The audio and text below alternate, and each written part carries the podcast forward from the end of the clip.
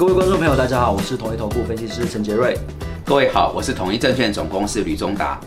呃，今天要跟副总聊一下，就是英国现阶段震惊跟这个呃投资的一个情势哦。因为其实英国今年以来的一个呃经济问题或者是通膨问题非常的多，所以我们今天要探讨主要有三个子题。第一个，英国这一段时间究竟发生了什么事？为什么首相频频的换人？那第二个子题就是说，现在新上任的新人新首相他有哪些新的一个政策的一个作为？那第三个就是说，新任的首相上任之后。到底能不能够解决英国的一个经济的问题、通膨的问题？后续有哪些观察的一个重点？那这个是今天要跟副总做请教的一个部分。好，那我们先聊一个，就是说，呃，英国最近到底发生了什么事情？其实大家都知道，欧洲现在今年以来这个通膨非常的严重。那英国的部分，当然经济问题，等一下给副总多做说明。我觉得政治的问题也是英国今年面临到非常大的一个挑战，因为光是二零二二年，英国就换了三任的首相。那当然，一开始的强森，他因为呃，就是一些作为可能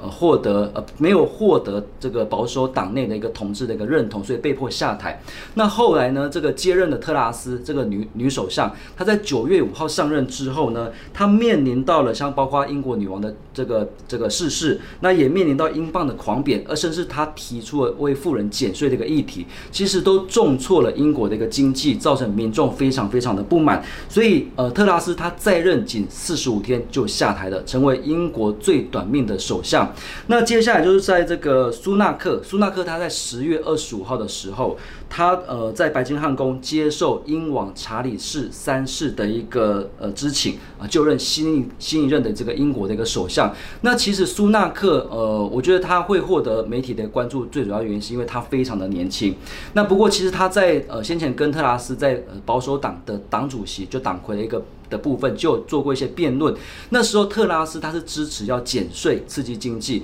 那苏纳克呢他不认同，他认为减税是错误的，他认为英国现在最要紧的是要降低通膨的一个部分。那究竟英国它面临到现在经济到底面临到什么样的一个问题？为什么前后任的党魁他们的一个呃做法会有这么大的一个差异？是。呃，我想先来说明为什么我们今天锁定这个主题来琢磨哈。首先就是英国是 G7 国家，它目前是全球第六大经济体。那如果它的政经跟金融市场没有办法稳定，已经被国际投资银行认为是一个可能爆发系统性危机的黑天鹅，这第一点。第二点，呃，我们之前提过，英镑加欧元对应过去是约七成的美元。如果英国跟欧洲的情势没办法稳住，导致这两个货币区别，那么美元就走高，或是它撑在高档，这个会造成全球金融更新一波的动荡。所以，我们从这个角度来看，英国确实是洞见观瞻，很值得我们来好好留意。那我来跟各位报道呃报告一下，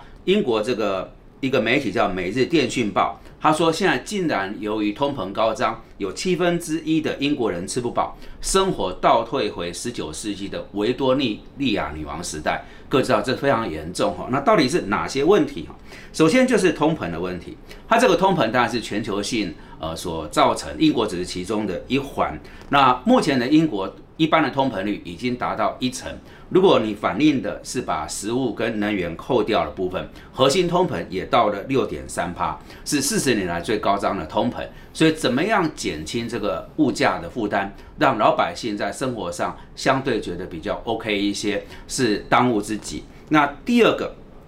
就是你这个英镑在这一波啊，因为金融市场对它失去信任而走贬，走贬就垫高了进口商品的个成本。更恶化它的输入性通膨，所以它是一个恶性螺旋的呃状况。还有一点是后续我们要看的，就是今年以来啊，呃有呃一段时间呢，英国的升息幅度远不如美国的联准会。那么预估在往后这段时间，英国应该还是在明年五月之前会有呃三百二十个基点要升息，这是预估。但即使是这样升息，跟美国联总会这一波的紧缩的货币政策还是有相当的利差，所以这个问题并没有改变，也就有可能呃，在英国这边的热钱仍然是涂抹利差的优势，它流向了美国，所以英镑能否稳住，然后这个英债值率能否在之前因为呃这个女首相的问题啊，导致它的急剧走高，它能不能比较大的收敛哦，都是在这个阶段我们看到呃英国从过去到这里所面临的一个困难跟负担，我们要保持追踪。好，刚才听呃副总讲的英国的经济问题，其实我蛮惊讶的，因为刚才副总提到，现在英国的通膨因为已经高达一成，就超过十帕，所以有七分之一的人他连吃饭都成问题。其实这个很难想象，因为英国毕竟是一个已经富裕了两百多年的一个国家，其实很难想象，竟然这样的一个这么有钱的国家，还会有人因为呃通膨的问题而可能会吃不饱。所以我觉得。看起来目前呃降低这个通货膨胀应该是新的首相当务之急，必须要做的一件事情。那不过再聊一下，就是苏纳克他之后会有什么新的作为的？之前呢，我想这边先跟大家介绍一下苏纳克这个人，因为他上台之后呢，就受到这个媒体的一个关注，因为他的身份真的是太特别了。那苏纳克他这个人呢，他是从呃英国从一八一二年以来最年轻的首相，也是第一位印度裔的首相，信奉印度教。的非白人首相，所以他的一个身份跟他的年纪跟他的人种，其实在英国是非常非常特别的。那另外就是说，他呃，他而且他也是新的国王这个查尔斯三世第一位任命的首相，因为之前的特拉斯他是女王任命的。那这个呃，更惊讶的是苏纳克呢。他从接任这个国会议员到接任首相，他只花了短短七年的时间，所以他的一个仕途是非常非常顺遂的。那另外就是说，呃，大家对他有兴趣的，除了说说他在仕途非常顺遂之外，呃，当然他的一个老婆跟他的岳父也是大有来头。那我们先讲一下他的一个教育背景，他当然接受的是英国贵族式的一个教育。那从这个曼特曼彻斯特公学到这个牛津大学，那到后来到美国的史丹佛大学去念 NBA，那也在。斯坦福大学认识了他的老婆，那他的老婆是一位印度人，那他的岳父是有印度的比尔盖茨之称的 IT 之父，所以他其实他岳父非常非常的有钱。那所以苏纳克夫妇呢，他在今年的五月，二零二二年的五月，他就有呃登上美呃英国的这个《泰晤士报》的富豪榜。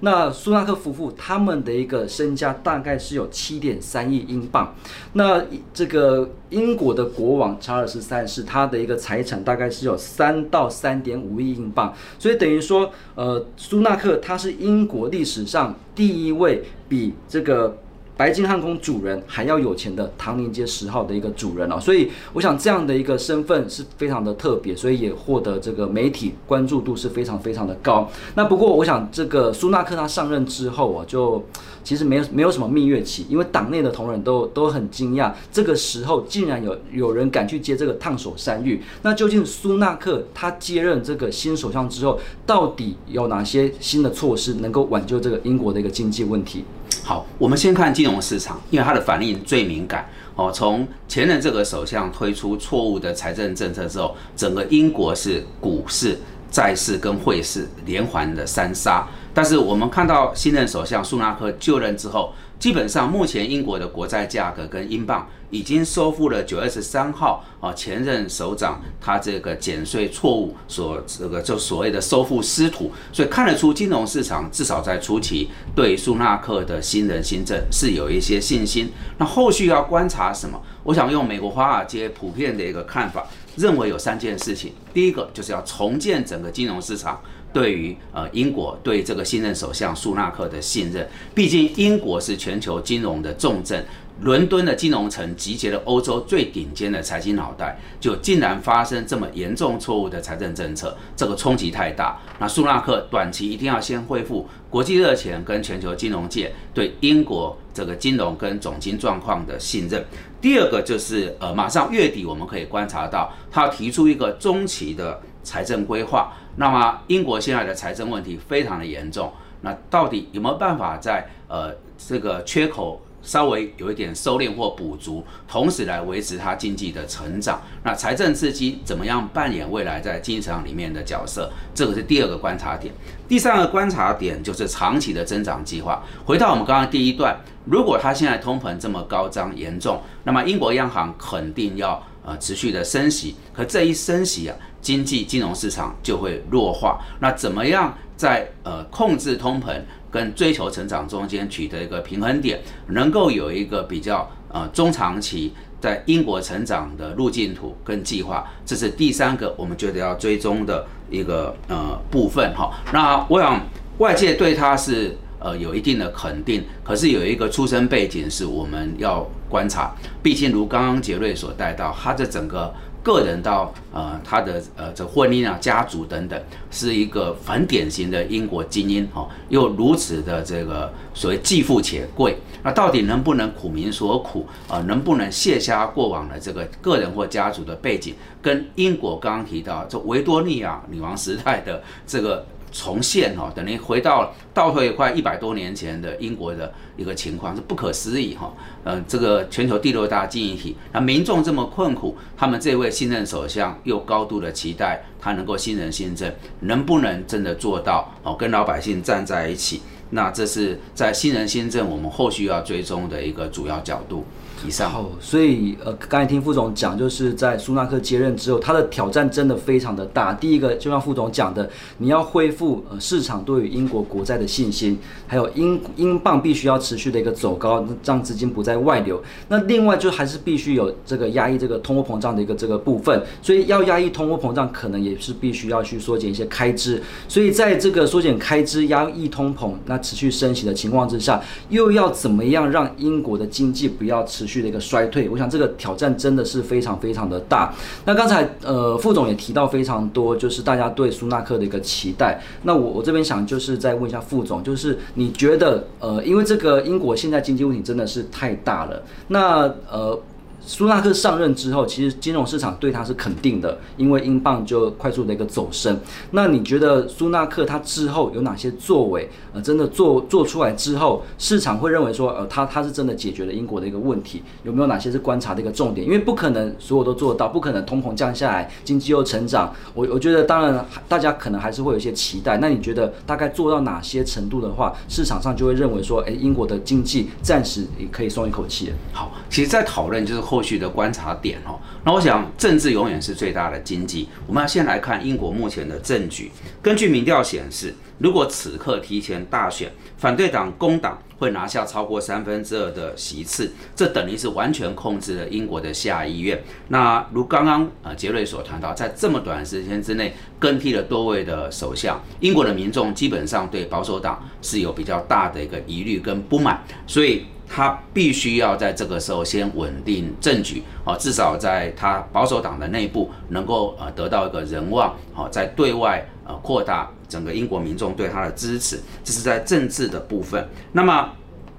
在经济的部分呢？我觉得呃，我引用一个英国投行的看法，他说，即使这个首相更迭，也没有改变市场真正的游戏规则，因为呢。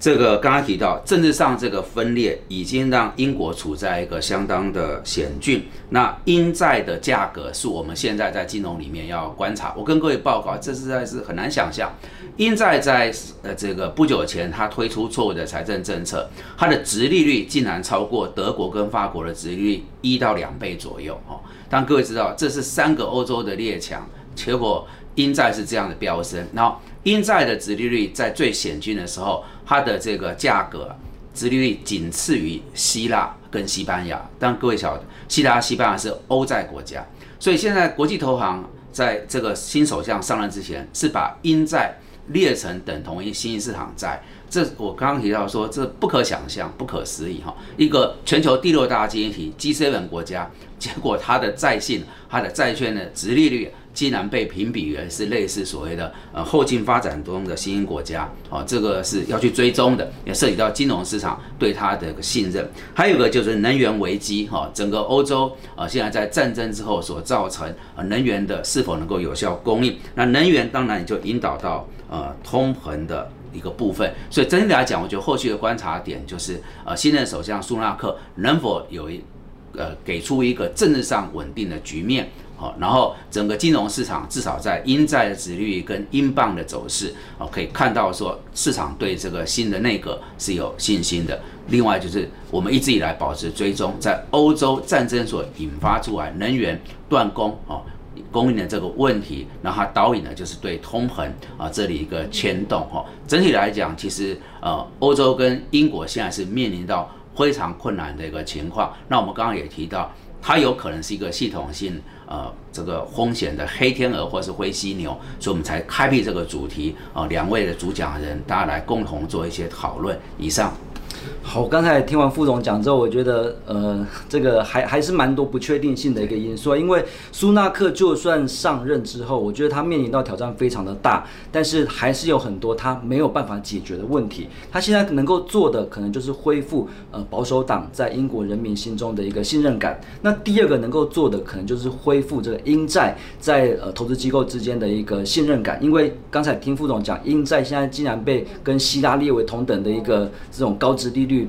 比较没有信心的一个债券，这个很很难令人想象。所以我觉得苏纳克上任之后，第一个恢复民众人民的信任，第二个让英债获得市场投资人的一个信任。我觉得大概能够做到这样，其实他已经算是呃。就算众望所归了。那其他像通膨问题，我觉得这个真的是短期间非常难解决的。尤其是呃，俄乌战争目前还没有结束，欧洲面临到冬天可能能源价格会持续飙涨的一个问题。短期之内要看到通膨降下来，我觉得可能也也有点不切实际，可能只能慢慢慢慢的让英国的这个经济恢复生气。那另外就是说，就是刚才呃副总也提到，还还是提点大家很多这个可能未来的。这个这个黑天鹅或者是灰灰犀牛的一个事件，就目前整个全球的一个呃局势还是呈现非常动荡的一个走势，所以呃让大家了解到英国新任首相上任之后，市场对他的期待，还有他可能会有哪些做法之外，还是不断的提点大家，目前整个全球的系统性风险还是相当相当的高。好，那我想这个是以上我们今天呃针对英国现阶段震惊跟投资情势的一个这个节目内容。那如果说各位观众朋友喜欢我们。的影片的话，也欢迎按赞、订阅并分享。吕副总每个礼拜都会在线上跟大家谈论更多的震惊情事。好的，谢谢各位。